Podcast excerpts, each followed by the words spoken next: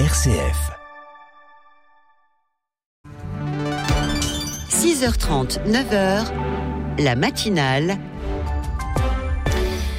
Le flash d'information belge avec Denis Delovafos.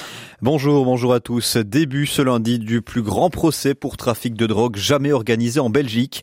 125 prévenus, dont 47 placés en détention préventive, comparaissent à partir d'aujourd'hui devant le tribunal correctionnel de Bruxelles. Ils doivent répondre de trafic de stupéfiants, de trafic d'armes, de tentatives d'extorsion ou encore de détention arbitraire et séquestration. Ce méga procès devrait durer 5 mois.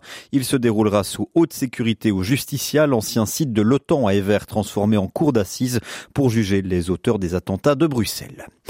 Dans l'actualité toujours, selon le grand baromètre Ipsos le soir RTL de décembre, un Belge sur deux estime avoir vu son pouvoir d'achat diminuer en 2023. La proportion augmente particulièrement chez les électeurs potentiels du PTB, du PS et des engagés. Le coût de la vie constitue de loin la thématique prioritaire pour les prochaines élections de 2024. Les prix énergétiques et l'avenir de notre système de sécurité sociale complètent le podium. Et puis, autre étude, un travailleur sur 20 est confronté à des menaces physiques. Ce chiffre ne cesse de diminuer ces dernières années puisque le taux était d'une personne sur 10 en 2020.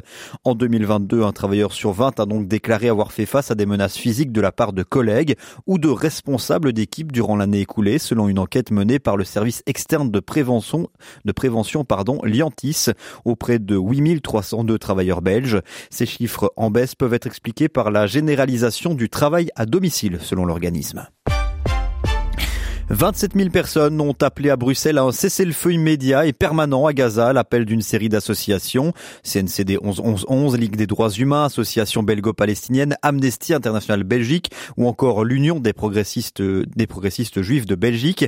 Les manifestants appellent également au boycott d'Israël et à la fin de ce que beaucoup considèrent comme un génocide, notamment la Fédération internationale pour les droits humains.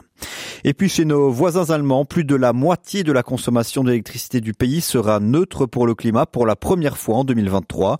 Selon le centre de recherche ZSW et l'association allemande de l'industrie BDEW, les énergies renouvelables représenteront un peu moins de 52% de la consommation brute d'électricité en 2023. Et puis toujours hors de nos frontières, le procès du magnat pro-démocratie Jimmy Lai s'est ouvert à Hong Kong ce lundi matin après des appels de Washington et Londres à sa libération immédiate. Il est accusé de collusion avec des forces étrangères, entre autres atteinte à la sécurité nationale. Il est emprisonné déjà depuis trois ans en vertu d'une loi radicale sur la sécurité nationale imposée par Pékin en 2020, un an après les grandes manifestations pro-démocratie.